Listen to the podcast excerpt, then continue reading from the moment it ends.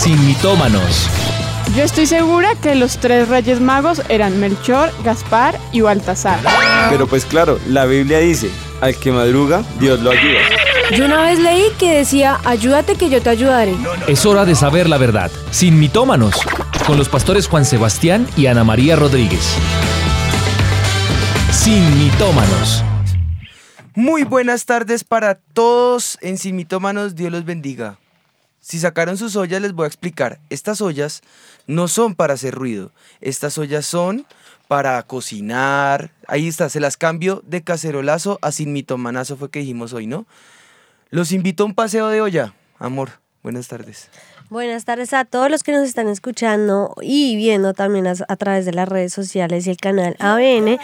Bueno, acá felices de estar en un programa más, una parábola más de Jesús. Y una, bueno, una parábola que también nos ayudó mucho ahora para poder enfocarnos un poco a todo lo que estamos viviendo hoy en día en Colombia. Y ¿Cómo, así cómo fue que fue el eslogan de mi papá el fin de semana para el parque? Que llue- eh, llueva, salga, Sí. ¿cómo es que es? Si hace sol, nos, Nos quemamos. nos quemamos. Si y llueve, si llueve, nos nos mojamos. mojamos, Pero en en avivamiento al parque, nos, quedamos. Y en Sin Mitómanos continuamos. También. Para empezar hoy tenemos un programa espectacular. Hay un plan y les enviamos un saludo a todos los que nos están escuchando acá en Sin Mitómanos y les recordamos, estamos a, a nada, dos, tres programas más para que cerremos temporada, pues se acerca avivamiento al parque, señores. Estamos a menos de un mes, así que preparémonos porque esto se pone, pero buenísimo. Es el gran cierre de año y bueno, les invitamos para que traigan a sus amigos, sus vecinos, sus familiares y todo lo que respira, se mueva, ande, camine, que vaya y a avivamiento al parque que vamos a estar allá esperándolos con toda su familia. Si no han visto la cuña, ahí la vamos a dejar para que la, la escuchen un rato.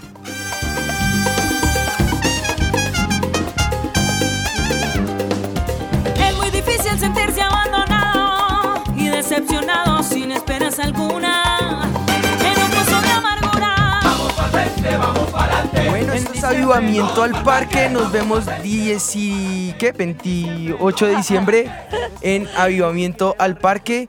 Eh, eso arranca a las 5 de la tarde. Estaremos allá listos haciendo eh, nuestro evento de, podemos llamarlo en medio de todo, acción de gracias, porque es acción de gracias al Señor. Esta semana es la semana de acción de gracias, ¿no? Sí. Entonces, bueno, vamos bonito. a, a- a- a recordar esas buenas costumbres que podemos heredar. Y de hecho que yo pensaba que era una idea norteamericana y resulta que no, esos varios países que lo han acuñado como el tiempo de acción de gracias. Inventaremos un programa acerca de ello. Por ahora, hoy vamos a hablar entonces acerca de la parábola del mayordomo infiel. Esta la vamos a encontrar nosotros en el capítulo 16 de Lucas y vamos a estar estudiando los versículos del 1 al 15. Pero hoy va a ser un poco diferente. Hoy vamos a ir leyéndolo parte por parte y Anita y yo vamos a estar descifrando cada parte, explicando el contexto de cada parte, estudiando un poco acerca de qué es lo que está pasando en nuestra ciudad y en Latinoamérica, Sí. pero que al fin y al cabo es un problema mundial Sí. y cómo la parábola del mayordomo infiel nos puede nosotros eh, dar tips y dar ideas acerca de qué es lo que el Señor está demandando de nosotros como hijos de Dios. Mi pregunta, ¿quiénes son hijos de Dios entonces? Y a raíz de eso, pues iremos desarrollando este programa. Listo, empecemos. Arranquemos. Dijo también a sus discípulos, había un hombre rico que tenía un mayordomo, y este fue acusado ante él como disipador de sus bienes. En esa época era, era común, era habitual que los terratenientes tuvieran administradores. Los terratenientes eran gente rica, gente adinerada, gente con posibilidades, y estos administradores estaban allí para supervisar esas propiedades. Ellos podían ser libres o esclavos. De hecho, hay una prédica de nuestra pastora acerca de doulos. Y hay algunos que ya en condición de libertad se horadaban la oreja para continuar en su buena labor. Y eh, ese símbolo de horadarse la oreja, que no va al caso en este caso, era una forma de demostrar que iban a continuar con su amo en gratitud a todos los años que había tenido, seguramente por haber sido buen amo o, o un buen tiempo con él y en fidelidad eh, continuaban allí, ¿no? Pero bueno, Lo cierto es que era habitual. Ellos supervisaban las propiedades, podían ser libres y un mayordomo es aquel o aquella persona a la que se le ha confiado la administración de la propiedad de otra persona y él tiene eh, que velar por el buen estado de todo lo que se le designa eh, o que se le da para que esté a su cuidado. Del buen estado, del buen estado de lo que se le da a cuidar. O sea, mejor dicho, le entregaban las llaves, el dinero, la comida, todo se encargaba él de, de su amo. Sí. Bueno, dice la, sigue la parábola diciendo, entonces le llamó y le dijo, ¿qué es esto que oigo acerca de ti? Da cuentas de tu mayordomía, porque ya no podrás ser, no podrás más ser mayordomo. Este mayordomo fue acusado de ser como un disipador de los fondos de su señor. Ya no estaba haciendo bien su trabajo, así que el amo lo llama a rendir cuentas, le dice qué era lo que él estaba haciendo mal, le notifica que está despedido, pero antes de despedirlo, le da como el tiempo para, mm, para poner los libros de, de todo lo que tenía o las cuentas en orden. Antes de irse, le da el momento para poner las cuentas y todo lo que él manejaba en orden. Entonces, ¿qué hace este mayordomo antes de irse? Que, o sea, porque no es que le haya quitado todo, lo despidió y chao, sino que lo dejó hacer algo más. Entonces, ¿qué hace el mayordomo antes de irse?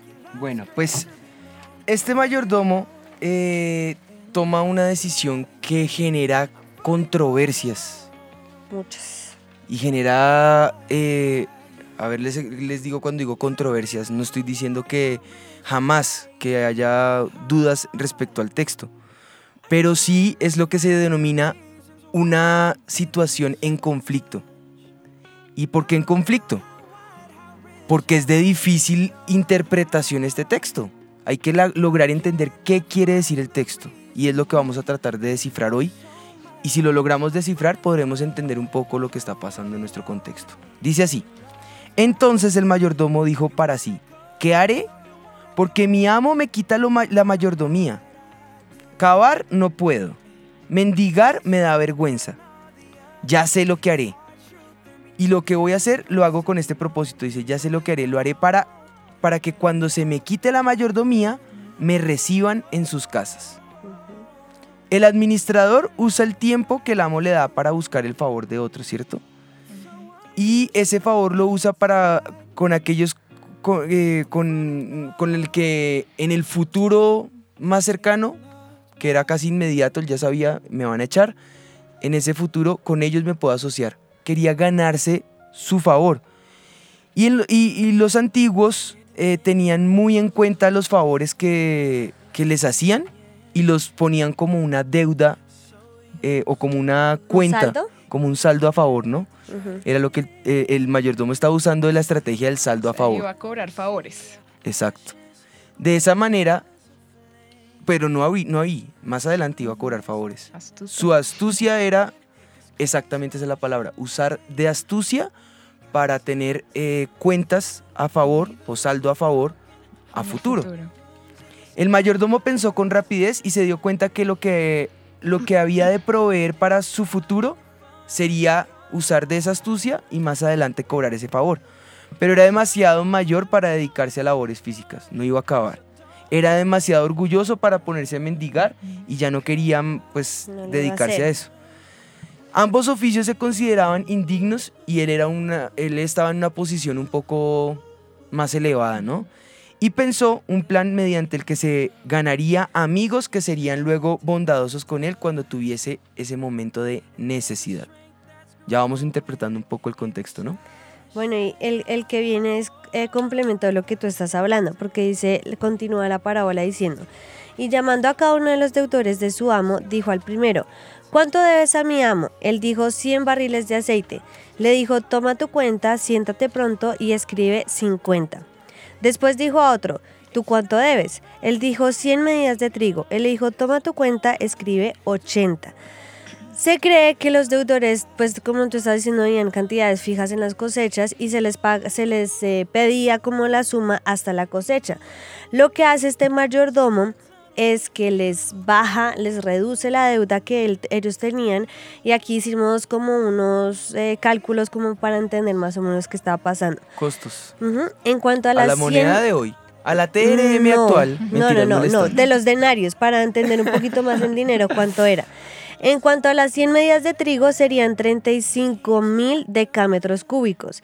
Eso representa 40 hectáreas y valía 2.500 denarios. Ya que dice más o menos que a uno le quita 50 y al otro le pone que le diga solo 80, pareciera que fuera diferente. No, a los dos les pone, les quita como la misma cantidad de, de- de dinero, alrededor de 500 denarios. Puso menos a cada uno de los que debían el dinero. Y eh, esto era como para, para lo que tú decías al comienzo, consideraban al amo, en este caso, como un benefactor de las personas por ayudarlas.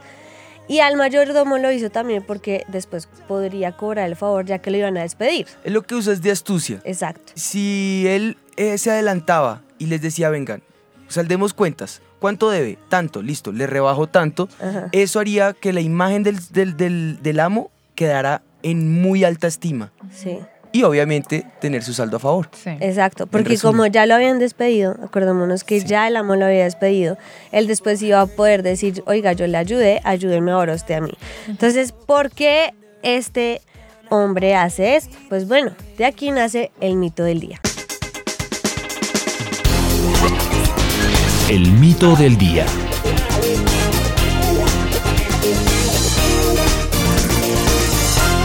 Bueno, hoy el mito del día está en combo.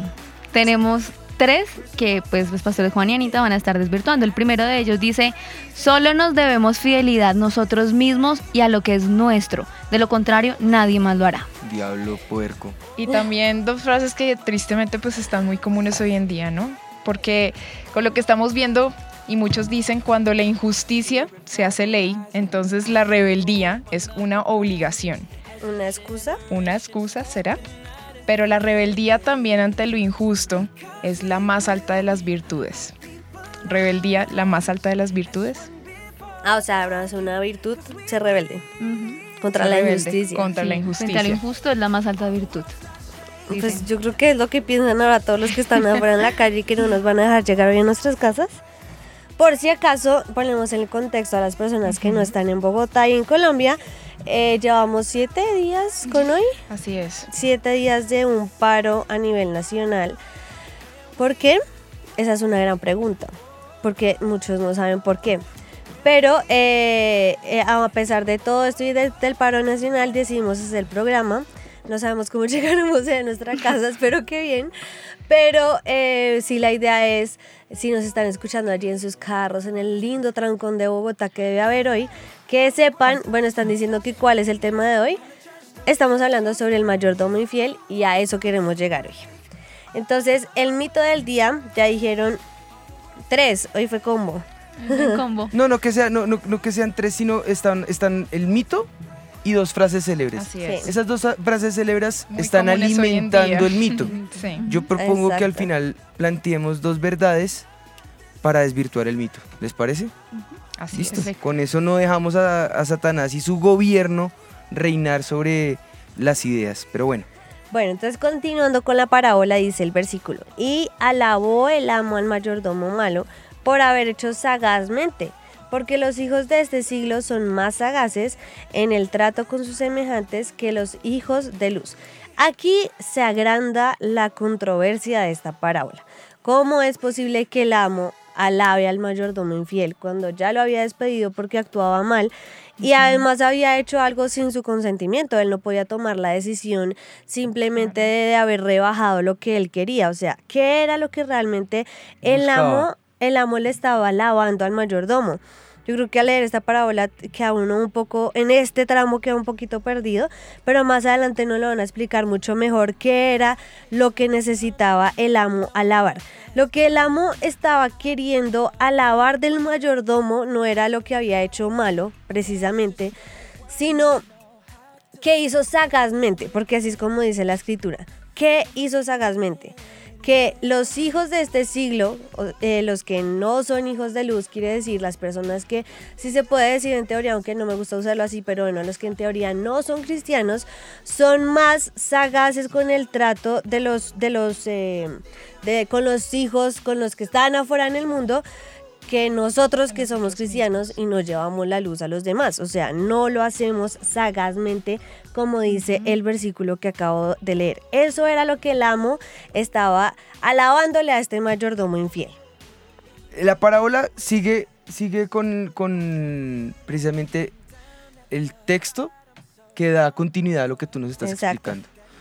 Aquí como que va a haber parte A y parte B y lo uno explica lo, lo primero y del mismo modo en el sentido contrario.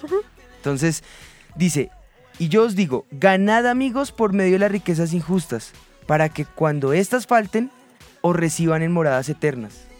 Esto se pone, no sé para ustedes, pero a mí en mi mente eso se pone complicado. Sí. ¿Cómo es esto que gana, hacer ganancias a través de riquezas injustas? Ganen amigos por medio de riquezas injustas, es lo que les está diciendo el Señor ahí. Bueno, no es que estén aprobando su forma de proceder, la forma de, de lo que hace el mayordomo infiel. De hecho, lo llama el mayordomo infiel. ¿Qué es lo que hace que él sea infiel y qué es lo que hace que sea bueno dentro de la verdad de una persona infiel? Es, es- es un poquito complicado explicarlo, No, no pero es que ya sea- lo vamos a... No, no es que no sea, no es que sea complicado. Miren, los, los no cristianos son más astutos que nosotros Eso sí como siempre va a cristianos. ser cierto. El no cristiano usualmente es más inteligente y es práctico, es pragmático para obtener resultados. Ellos usan del pragmatismo. Para ellos la ética o no ética, la moral o la inmoralidad es lo mismo. Al fin y al cabo van a usar de cualquier estrategia, llámela mercadeo, llámela como la quiera llamar, van a usarla para hacer ganancias y esas ganancias son muchas veces deshonestas. Son guerras injustas, son guerras eh, no pacifistas, son guerras movidas por ideologías que el mundo quiere poner en su cabeza y como no está el Señor en, en- en medio del corazón, plantado en su mente y en su corazón, pues simplemente su ética o su moral o su conducta es eh, guiada por esa ideología y no, y no afecta esa ética. Y- ¿Por qué? El centro de la ética, ¿quién es? Dios mismo. Si Dios está dentro de nosotros, es más fácil ser éticos. En cambio, el cristiano tiene ética, tiene moral. No estoy diciendo que afuera no la haya, claro que la hay. Lo que pasa es que quien rige esa ética es basada en ideología humana, en pensamiento humano, en pensamiento eh, eh, un poco más eh, estructurado por el rigor humano. Aquí no. Aquí nuestra mente está ligada a qué? A lo que Dios piensa. Pero Dios quiere y Dios mismo a través del Hijo de Dios está diciendo cómo debe ser esa mentalidad.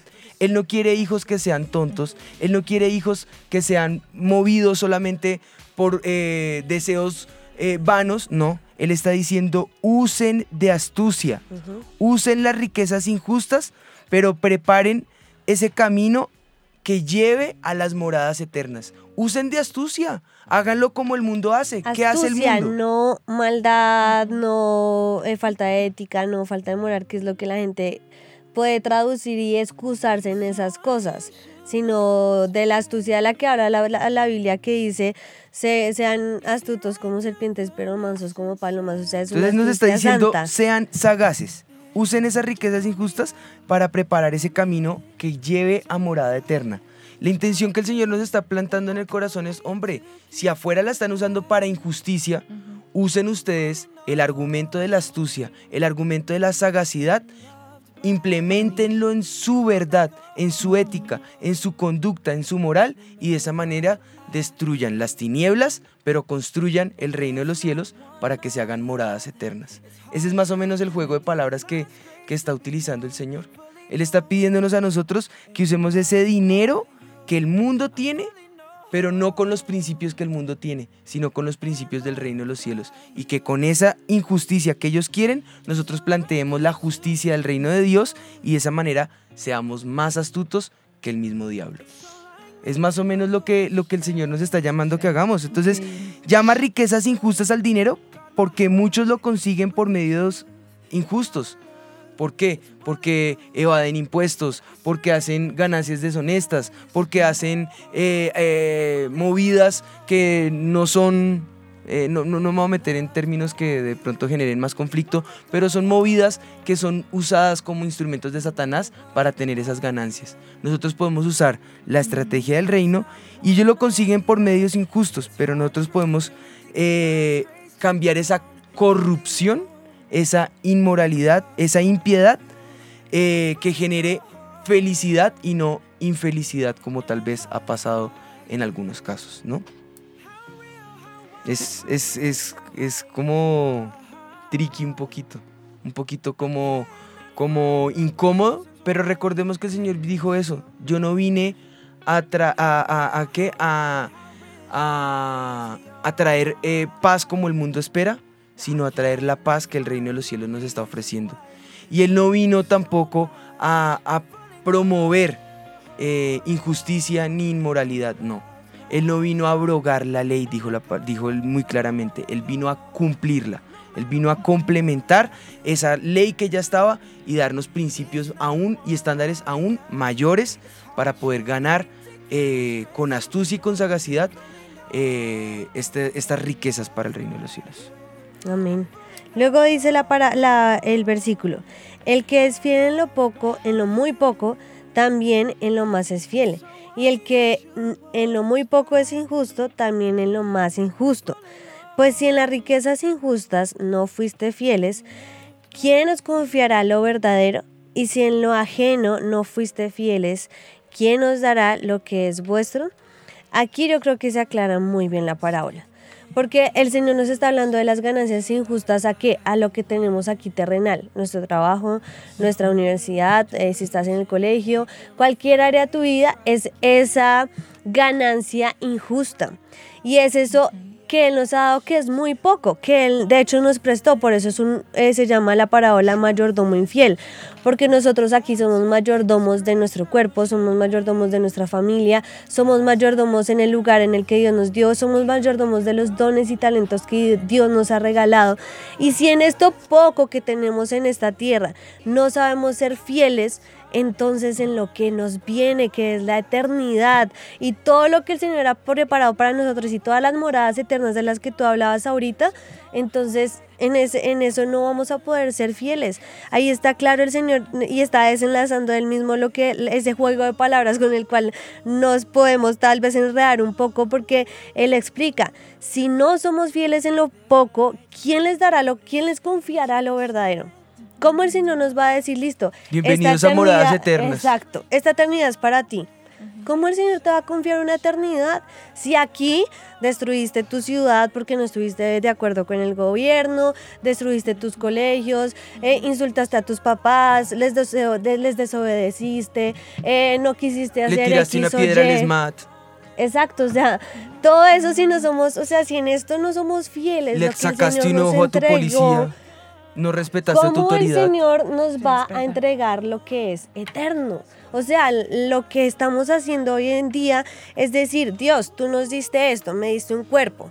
Empezamos por nosotros mismos, me diste un cuerpo. ¿Cómo lo estoy cuidando? ¿Estoy siendo mayordomo de mi cuerpo? ¿Estoy metiéndole cosas que no le convienen, alcohol, cigarrillo o hasta la comida misma? que es mala para nosotros. Luego nos dio una familia. ¿Cómo estoy administrando mi familia? ¿Qué estoy haciendo con ella? No sea que el Señor nos llame a cuentas y nos diga, ¿sabes qué? No fuiste un Mayordomo fiel. Adiós. O sea, eso es lo que Él nos está queriendo explicar.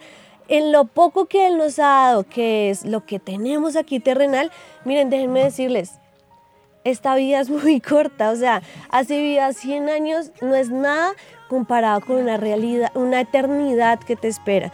Y si eso lo tuviéramos más consciente en nuestras cabezas, no haríamos tantas brutalidades, no haríamos tantas cosas tan vanas. Por eso el, el, el, eh, Salomón decía que todo es vanidad en esta tierra. ¿Por qué? Porque nos espera es una eternidad. Si nosotros no somos fieles con lo poco que Dios nos ha dado en este lugar, ¿cómo Dios nos va a confiar una eternidad con Él? No lo va a hacer, simplemente nos va a desechar como lo está haciendo con este mayordomo infiel y no nos va a dar una eternidad con Él, sino una eternidad que nos espera es dolor y angustia y sufrimiento.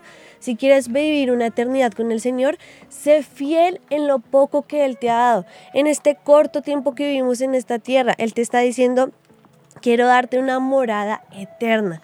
Pero sé fiel con lo poco que yo te he entregado. Sé fiel con lo poco que ahora tenemos que administrar. Sé fiel como, pues ya más adelante vamos a ver cómo hay que ser fieles en lo que el Señor nos ha dado para nosotros en este momento, en esta vida que tenemos nosotros acá. Amén. Vamos con esto a nuestra sección en la red. En esta sección, y con lo que mi esposita acaba de decirnos, vamos a tratar de descifrar qué tipo de, de, de liderazgo el Señor quiere que nosotros pongamos. ¿Qué tipo de mayordomía? Y esa mayordomía tiene cierto liderazgo. Fíjate, Así el, el- el- el mayordomo infiel tenía posibilidad de tomar decisiones. Y esas decisiones podían ser justas o injustas. Y él tomó de astucia y fue considerado eh, astuto, sagaz, valeroso, porque tomó con valentía esas astucias y las usó en, en contra de los que eran enemigos, en contra de los que se habían levantado. eh, había podido terminar en destrucción, había podido terminar mal sus días, pero no fue así. El Señor lo llamó astuto y sagaz. Yo creo que eh, es difícil poder entender un poco eh, la actitud de este mayordomo. Pero creo que es más fácil entender al mayordomo que entender a nuestra juventud hoy. Y así, a sinceridad, lo quiero plantear. Es más fácil entender lo que está pasando con la verdad bíblica que lo que está pasando con la impiedad afuera. Mi esposita nos está hablando de, esas, de esa eternidad. Y esa, esa frase que, que tú estás usando ahorita, yo quiero poner un eslogan. ¿Cuántos días pensamos nosotros que podemos vivir acá? Planeamos lo terrenal, pero nunca planeamos nuestra eternidad. Esa es la frase. ¿Cuánto tiempo pensáramos nosotros en la eternidad? Nos haría a nosotros ser menos eh, inmaduros y un poco más, tal vez astutos y sagaces para planear ese futuro, ¿no? Y es parte de lo que queremos tocar con esto hoy en Sin Mitómanos. ¿Les parece justo destruir la ciudad? Salimos a pelear por el aumento en impuestos. ¿Y con qué plata creen que van a reconstruir la ciudad? Con la misma con la que estamos peleando que, que nos rebajen. Eh, que eh, salimos a pelear porque no hay muy buenos eh, sistemas educativos. ¿Y qué educación le estás dejando a tus hijos? Si la estás destrozando a piedra. Estamos en contra de todo y yo les quiero decir, en realidad, el todo lo estamos destruyendo nosotros. Mi pregunta es, ¿el problema es el gobernante? ¿El problema es el alcalde o el presidente? ¿O será más bien que el problema somos nosotros mismos? Yo creo que es más bien lo segundo. No queremos someternos a las autoridades que nos son impuestas. Y la Biblia nos habla claramente que la autoridad es puesta por Dios y a nosotros se nos ordena someternos a nuestras autoridades. Pero también se nos ordena ser mansos, no mensos. ¿Qué tipo de protesta podemos hacer? Yo considero que sí hay una protesta que podemos hacer. Y esa protesta inicial que yo quiero plantear hoy es usemos las artimañas que el Señor nos está planteando usar, astucia y sagacidad, mas no las artimañas del enemigo. Usemos de esta astucia y de esa sagacidad y salgamos entonces al mundo, no a nuestra ciudad. Salgamos al- a la sociedad y mostrémosle qué tipo de hijos de Dios somos nosotros. Amén. Y con eso podremos hacer nosotros nuestra mayor protesta. Yo creo que en la red hay una cantidad de cosas que nos pueden dar luz. Niñas, esta es nuestra sección.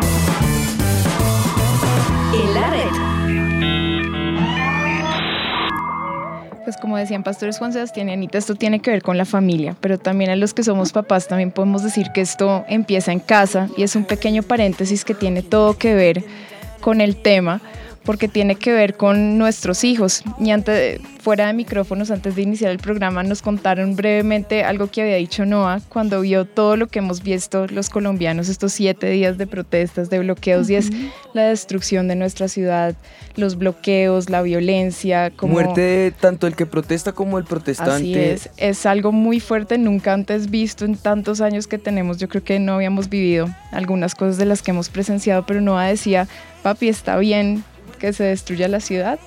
Sí, está bien que alguien destruya la ciudad y eso nos puso a pensar y, rápidamente miramos que eso empieza desde casa y que nosotros como hijos de Dios también tenemos esa responsabilidad de ser sal y luz, pero también a inculcar a nuestros hijos cómo valorar lo que se tiene y cómo ser esos buenos mayordomos. Y rápidamente les vamos a dar unos tips que encontramos porque no está tarde para nosotros influenciar la generación que viene respecto a eso. Y el primero es cómo enseñarles a ser cuidadosos, esos mayordomos. Pues resulta que en la Fíjate, pausa. investigación... Mira, Sí. acá están haciendo una pregunta. Una pregunta, no, un comentario. Ay, perdón, acá está. Dice Fanny Pinzón, la juventud no respeta a la primera autoridad que son sus padres. ¿Por qué, por qué no nos levantamos, ah, perdón, por qué no lo levantamos en el temor de Dios? Y lo que dice Magda, ¿no? Que la sociedad está degradada por falta de principios en la familia. Eso es justamente lo que trata hoy en la red y la investigación que realizan. Ellos se preguntan, ¿puede acaso un niño de 2, 3, 4 hasta los 10 años saber y aprender qué es valorar? ¿Cómo un papá puede enseñarle a un hijo a que valore lo que tiene, a que respete y por qué es importante tanto en la psicología de un niño, pero en el desarrollo de la sociedad? Y resulta que ellos dicen, ¿cómo pueden aprender nuestros niños a ser cuidadosos? Primero ellos tienen que aprender el principio de enseñar a valorar lo que tienen. Dicen, una de las formas de enseñarles es que sean ordenados con pequeños detalles como levanta tus cosas, levanta tus juguetes, ponlas en su lugar. Desde pequeños ellos están generando esos hábitos, pero di- dice la investigación, la clave importante en todo eso que tú lo haces a enseñar a tus hijos es que tú lo seas primero. Porque antes de que tú se lo repitas y se lo repitas y se lo repitas, tu hijo tiene que verlo en ti. Entonces decía, si le quieres enseñar a tu hijo a ser ordenado, tienes que en tus mismas cosas diarias también serlo. Otra de las cosas que dicen es, las cosas cuestan Y la otra a mí me impresiona mucho porque decían, muy poco se habla en la investigación, pero es necesario y muchas veces lo olvidamos, pero hay que enseñárselos desde pequeños. Dice, las cosas cuesta conseguirlas y tienen un valor. Es importante que los niños aprendan el concepto. Por favor, quisiera que... Yo creo que esto también mi hermana Lina, yo escuché un par de programas de ella hablando Sí. acerca de eso, ¿no? Pero es importantísimo, hagan que sus hijitos valoren lo que tienen. Yo no les digo no les regalen. Mi esposita muchas veces ha puesto el ejemplo de lo que nosotros hacemos con las niñas. Pero es que hay un precio, hay un valor. Y si ellos no entienden ese valor, si ellos no trabajan por ese valor, nunca van a entender lo que es un valor. eh, Cuando hablo de valores, principios, Sí. estándares, ¿no? No van a haber estándares si ellos no respetan ese valor que hay por las cosas. Y decía la que hacía este estudio, decía, para que aprendan este concepto, ellos deben asimilarlo en la práctica y hacer que también logren las cosas y las luchen para que ellos entiendan que todo tiene un valor. Ella decía, si lo experimentan en primera persona, si aprenden a que no todo se les tiene por qué decir que sí, ahí ellos van a aprender a valorar. Y decía, en pequeños detalles, en cositas chiquitas que hacen los demás, demostrarles que el hecho de que haya un vidrio, que haya una ventana, que algo esté limpio, que algo esté en su lugar, implica que alguien tuvo que hacer un esfuerzo para que eso estuviera ahí. Y el esfuerzo de esa persona también vale. Entonces ella decía, todo eso en ejemplos chiquiticos hay que enseñárselo a los niños. Anita les puso ese ejemplo, ¿cierto, mi amor? ¿Cómo fue el esfuerzo para ganarse las cosas con las niñas? Mi esposita les puso un ejercicio a las niñas. ¿Ustedes quieren tener un- una, una, una mesada? Listo, perfecto, se las vamos a dar, pero se la tienen que ganar. La mesada nosotros se las damos, eso ustedes se lo ganaron. Pero quieren tener más, pues vamos a hacer más. A la niña que barra le damos tanto. A la niña que tienda su cama le damos tanto más. Y eso le empezó a enseñar principios Responsabilidad. responsabilidad, sentido de responsabilidad. Entonces ya tenían un, un- un- un- un- un estándar inicial, pero con eso podían ganar más y hubo un valor. Ahora, con ese valor, ¿qué hace? Ahorrar. Y de ahí ya va la otra parte nuestra, enseñarles el sistema de ahorro, el sistema de ganancias injustas a través de principios que me ayudan a, a más adelante encontrar ese valor por el dinero. Entonces sí, seguramente vendrá dinero. Ahora, ¿qué tanto? ¿Qué tanto yo trabajo? Porque es que hoy día nuestros jóvenes tienen la posibilidad de ir a hacer nada y ganar millones y al final de cuentas quitarse la vida. Así tal cual es. ¿Por qué? Porque no tienen el valor de lo que trabajaron, el esfuerzo que genera ese trabajo que se, que se, que se ha ganado con lágrima, con sudor. así es. Y cuando viene el momento de sudar y de trabajar, es más fácil quitarse la vida. Sí, no tienen una razón. ¿Saben qué pasa con nuestra sociedad? Salimos a hacer protesta para encontrar en el derecho a la protesta un argumento por el Así cual es. protestar. O sea, primero destruyo y luego cuando ya me hacen algo, ahí ya tengo un argumento válido para protestar. Eso es un principio de nuestra generación. Voy, me pongo bravo con mi padre que me castigó. Cuando mi padre ya, ya está con todo el momento de dificultad y fervor, me exhortó y el- en, el- en la exhortación encontré un argumento. No, ¿por qué? ¿Por qué no? Y ya encontré un argumento para irme en contra de mi padre. Principios basados en anarquía, en rebeldía, en rebelión. ¿Por qué? Porque a nosotros se nos, no se nos enseñó a dejar de cuestionar. Y yo les digo, jóvenes, dejen de cuestionar. La autoridad no se cuestiona, la autoridad se respeta. El día, en, en el futuro, en la palabra, en el devocional, en el secreto, en oración, el Señor te responderá el por qué. Y quiero derribar otro argumento que muchas veces decimos, Ciertamente yo no tengo por qué preguntar al Señor por qué, pero ese hecho, ese principio que yo no me cuestione, no quiere decir que están diciendo cosas que le sacan uno de quicio, ¿no? No, pero es que, que Los ¿por qué comentarios salimos son- con sombrero de Kitty? ¿En serio están diciendo eso? Bueno, Eh, son piñas. son son piñas, piñas. no son kitties. Pero bueno, Son Casi, la gente sí, qué cosa, ¿no? Bueno, los amamos.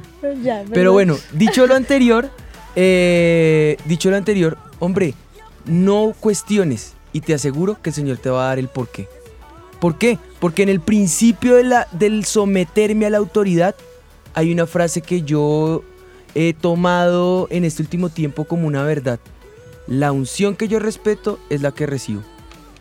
De ese misma, en ese mismo orden de ideas, la autoridad que yo respeto es la que yo puedo entender, es la que yo puedo recibir y luego el día de mañana voy a cosechar lo que yo siembro. Si tú sembraste en anarquía, no esperes que el día de mañana se sometan. No esperes que el día de mañana te entiendan y te respeten. No esperes que el día de mañana nuestra sociedad no esté destruida. Está destrozada, está desintegrada.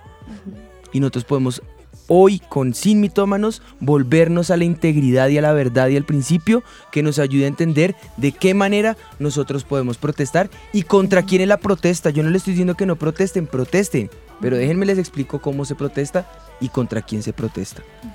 ¿Quién es nuestro enemigo?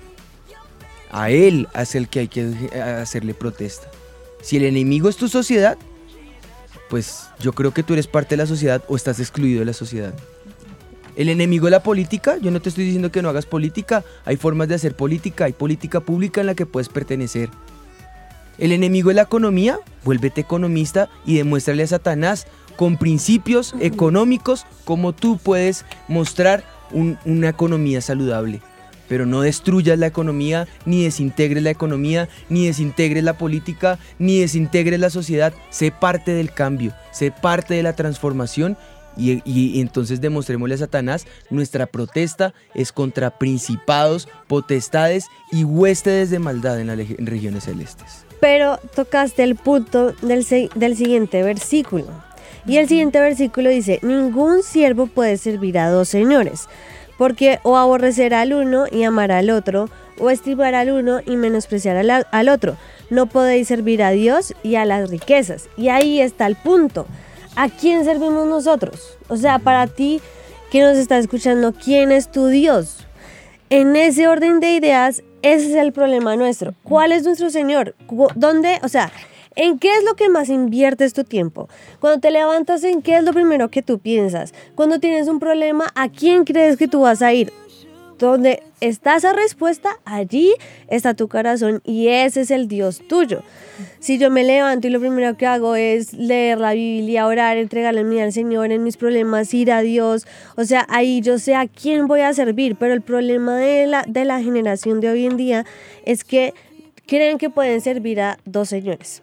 Creen que pueden venir a la iglesia, adorar, levantar las manos y luego salir y hacer cosas totalmente diferentes y servir a, las tinieblas y al mundo. Yo una vez le dije a una niña que fue a un concierto del mundo que porque lo había hecho, de música del mundo. Me dijo, no, es que a mí no me parece malo, si uno no lo escucha todo el tiempo, ¿qué tiene de malo? Y yo decía, o sea, esa es la generación de hoy en día. Piensan que como vienen a la iglesia y adoran y oran, ya, son santos y pueden entonces ir y, afuera a escuchar música secular, ir afuera y hacer maldades, ir afuera y, eh, bueno, protestar porque sí o porque no, bueno, yo creo que no es el centro a lo que queremos llegar, pero sí el centro es a quién está sirviendo. Y no puede servir dos cosas, no puedes servir a Dios y servir a las tinieblas, no puedes servir a Dios y creer que sirves a Dios y servir a las riquezas, porque el foco de todo, ¿cuál es? Que están peleando el foco de todo. Siempre va a ser y va a llegar a- al tema eh, de... ¿No?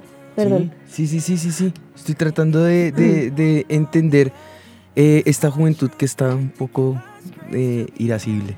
Entonces, si no podemos servir a Dios y a las riquezas, como dice el versículo. No podemos nosotros servir a do- dos cosas, sino pregúntate cuál es tu motivación y esa va a ser como el centro de lo que hoy queremos hablar. No podemos servir a las tinieblas y a Dios. Decídete por el Señor, que es lo mejor que podemos hacer.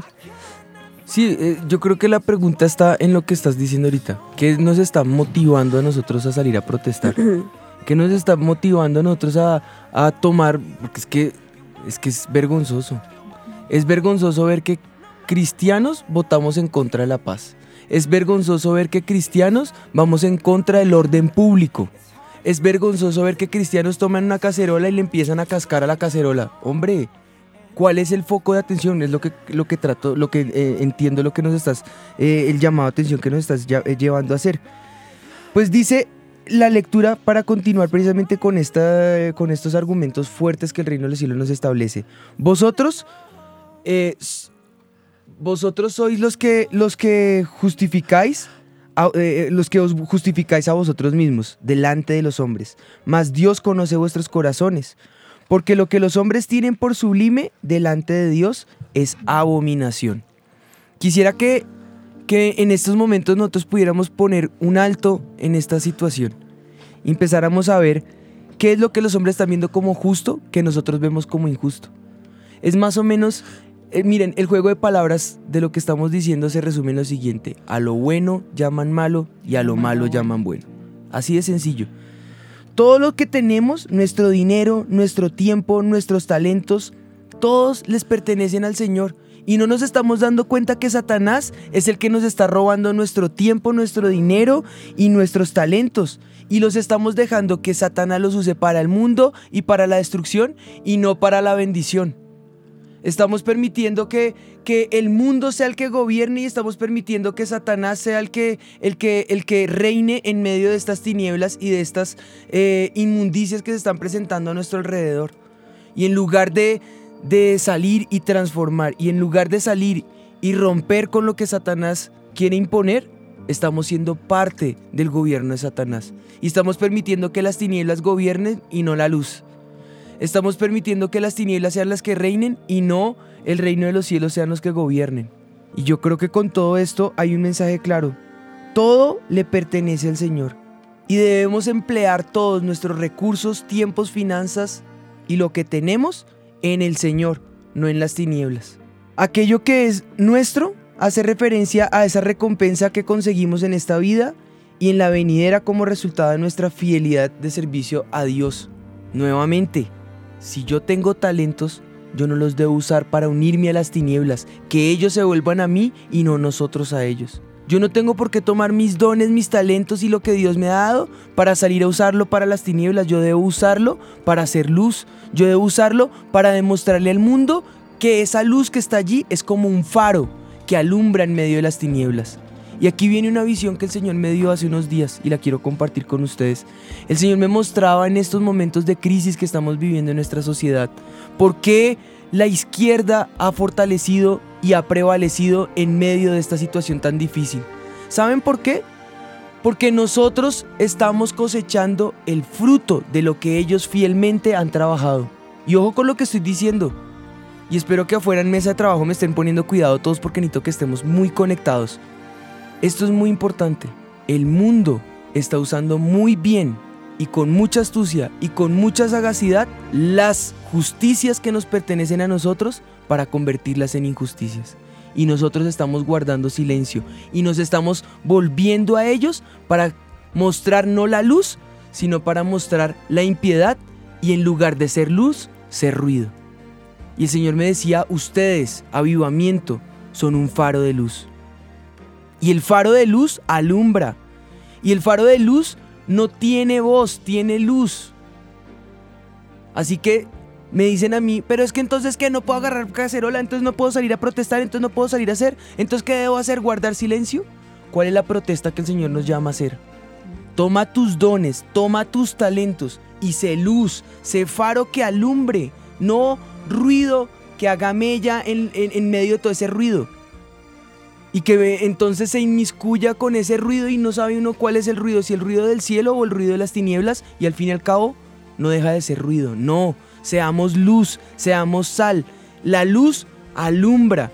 Y tal vez las olas se están levantando en este momento. Y tal vez la izquierda se está fortaleciendo. Ellos fielmente han trabajado más de 60 años. Están fructificando. Si les digo la verdad, están fructificando. Mi pregunta es, nosotros los hijos de Dios, ¿qué hemos hecho para contrarrestar esa izquierda que se levanta? O esa ideología anti... anti... verdad, principio, ética, moral que nosotros respetamos. ¿Qué hemos hecho en pro de ello? ¿Saben qué hemos hecho? Guardar la presencia de Dios en el lugar secreto. Esconder la luz. Guardarla debajo de un almud. ¿Y qué dijo el Señor? Esa luz no se debe guardar, esa luz no se debe esconder, esa luz se debe poner en un candelabro, se debe poner en un faro, se debe poner en alto para que alumbre y de esa manera haya más luz. Tú y yo no estamos para esconder esa luz. Nos van a querer acallar, nos van a querer atormentar, nos van a querer amedrentar, nos van a querer dar, dar piedra, nos van a querer dar garrote. ¿Sí? Cuatro años, tranquilos, seis años, doce años. ¿Cuánto tiempo ha gobernado esa ideología? El tiempo que sea necesario. Pero esa protesta pasará. Esa luz eh, eh, va a permanecer allí alumbrando. Ese ruido, esas olas, ese mar salado y salpicando va a estar constantemente encima nuestro. Pero si permanecemos fieles, esto fue lo que me dijo el Señor, si permanecemos fieles, cuando pase la tormenta, voltearán a mirar y mirarán que siempre estuvo el Centro Mundial de Avivamiento, estuvo quien pertenezca a esa luz, estuvo Pon el nombre de tu iglesia, pon el nombre de tu comunidad, pon el nombre de tu país. Estuvo alumbrando, mostrándole al mundo que en medio de esa tiniebla y de ese quebrantamiento, de esa corrupción, de, esa, de ese ruidajo, estuviste tú mostrando la luz de la verdad. Y entonces podrán decir, hombre, ese faro siempre estuvo ahí. Me cohibió estrellarme. En medio de tanta ola y tanta tormenta, por lo menos no me di contra ese morro y me salvé, salvé mi barco, salvé mi bote. Eso es, esa es la razón por la que está un faro de luz. Mi llamado entonces en este momento, con este, con este preciso versículo, es que el Señor use nuestros talentos y nosotros usemos de astucia y sagacidad para impulsar esos talentos a alumbrar esa luz que de verdad motiva. Y si no hemos sido fieles en lo que es de Él, ¿cómo entonces vamos a ser fieles con lo que es nuestro? Él nos dio ese talento y en lugar de enterrarlo, frotémoslo, brotemos de Él, usémoslo, negociemos en tanto que estamos acá en la tierra para que ese talento se multiplique. Usémoslo para la gloria del Señor y para hacer ganancias para el reino de los cielos, para, como decía mi esposita, ganar en la eternidad. Ese es yo creo que, que parte de ese foco de atención, ¿no? Amén. Dice, eh, tienen entonces en cuenta que nosotros eh, tenemos ahí como, como circunstancias y, y difici- y dificultades que se están levantando a nuestro alrededor. ¿Debemos hacer o no protesta? Es la pregunta que surge. Pues yo les digo la protesta que vamos a hacer. Mateo capítulo 5 en el versículo 6 dice, bienaventurados los pacificadores, porque ellos serán llamados hijos de Dios. ¿Tú eres hijo de Dios? Fue la pregunta con la que empecé antes de mandar al mito. ¿Eres hijo de Dios?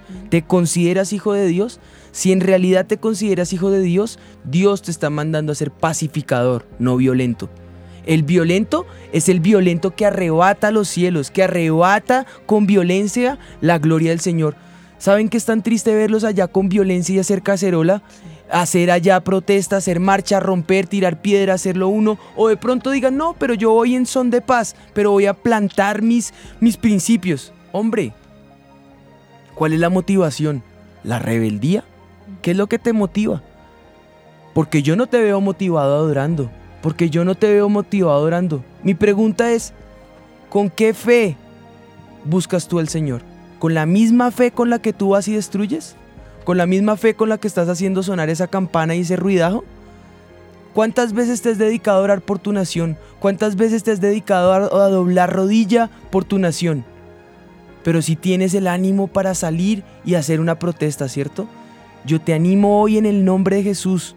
Joven que me estás viendo, en el nombre de Jesús te animo hoy a que le hagas protesta, pero no a tu sociedad, no a tu país, hazle protesta a Satanás y muéstrale que con paz es que se gobierna, que tú y yo somos pacificadores, pero somos ese faro de luz que en medio de estas tinieblas va a alumbrar y va a demostrar el poder de mi Cristo. Va a salir a demostrarle al mundo que los principios que nos gobiernan no son los principios dados por hombres, sino que los principios que nos gobiernan son los principios del reino de los cielos. Hay maneras de protestar, hay una línea muy delgada y divisoria, que no se trata de guardar silencio, pero tampoco de incitar a la violencia.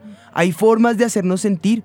Por ejemplo, en el 2016, con Avivamiento y toda la iglesia cristiana de Jesucristo salimos a, a defender la familia. Hicimos un plantón, pero el plantón fue en paz, fue en bendición, demostrándole al mundo que no íbamos a guardar Y silencio. además por una Fue razón. increíble. Y hubo una razón, ¿cuál era la razón?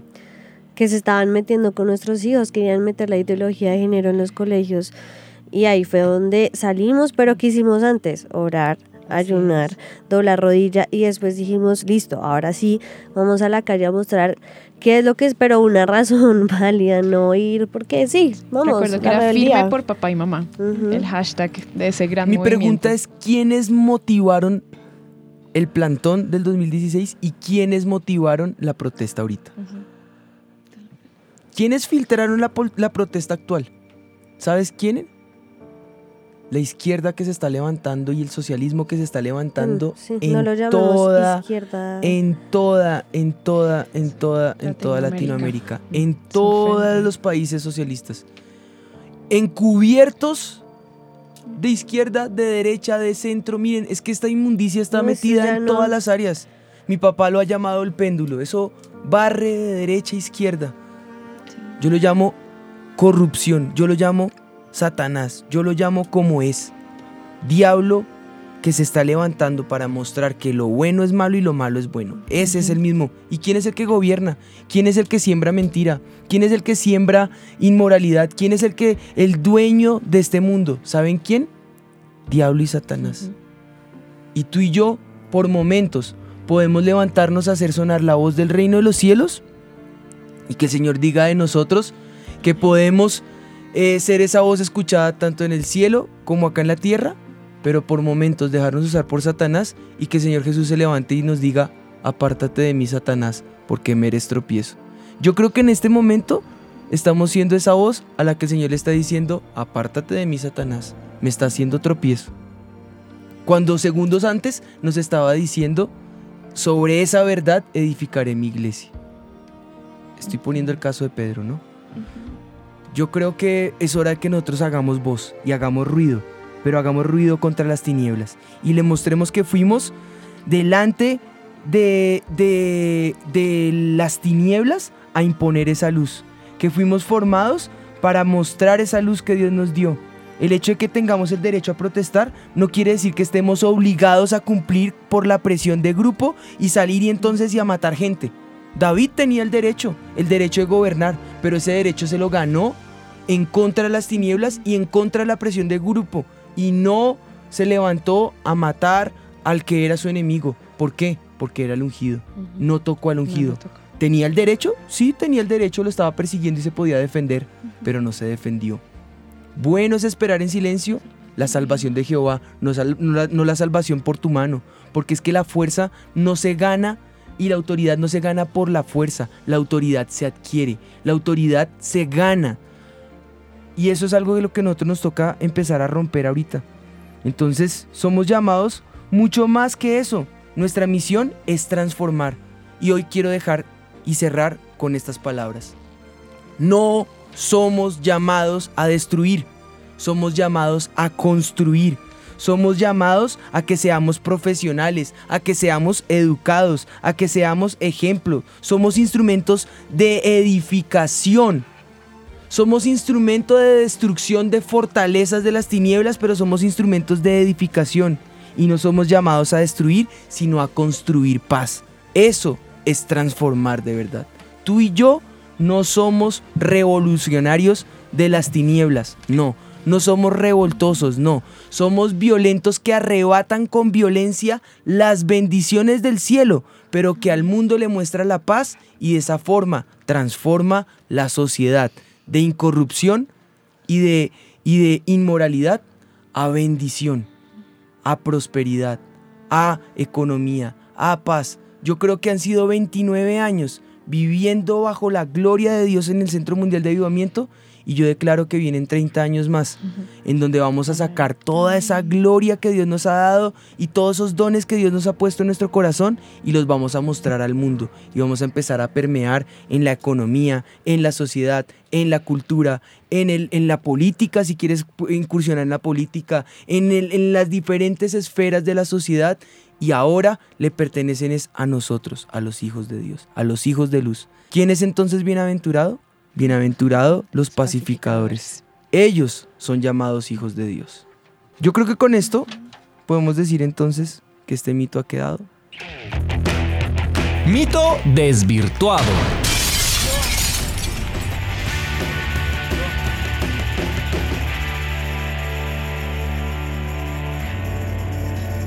Bueno, recordemos nuestro mito de hoy. Solo nos debemos fidelidad a nosotros mismos y a lo que es nuestro, de lo contrario nadie más lo hará. Lo visto en esta parábola nos deja ver que tal como el mayordomo infiel somos administradores de la bendición que Dios nos ha dado, nuestra familia, nuestro trabajo, nuestro dinero, nuestro país, nuestros recursos y que sí o sí daremos cuentas a Dios de lo que hagamos con lo que Él nos ha entregado. Recordar su promesa de que aquel que es fiel en lo poco es puesto en lo mucho, es decir, que si somos diligentes con lo que Dios nos ha entregado, veremos cada vez como Dios nos suelta mayor bendición.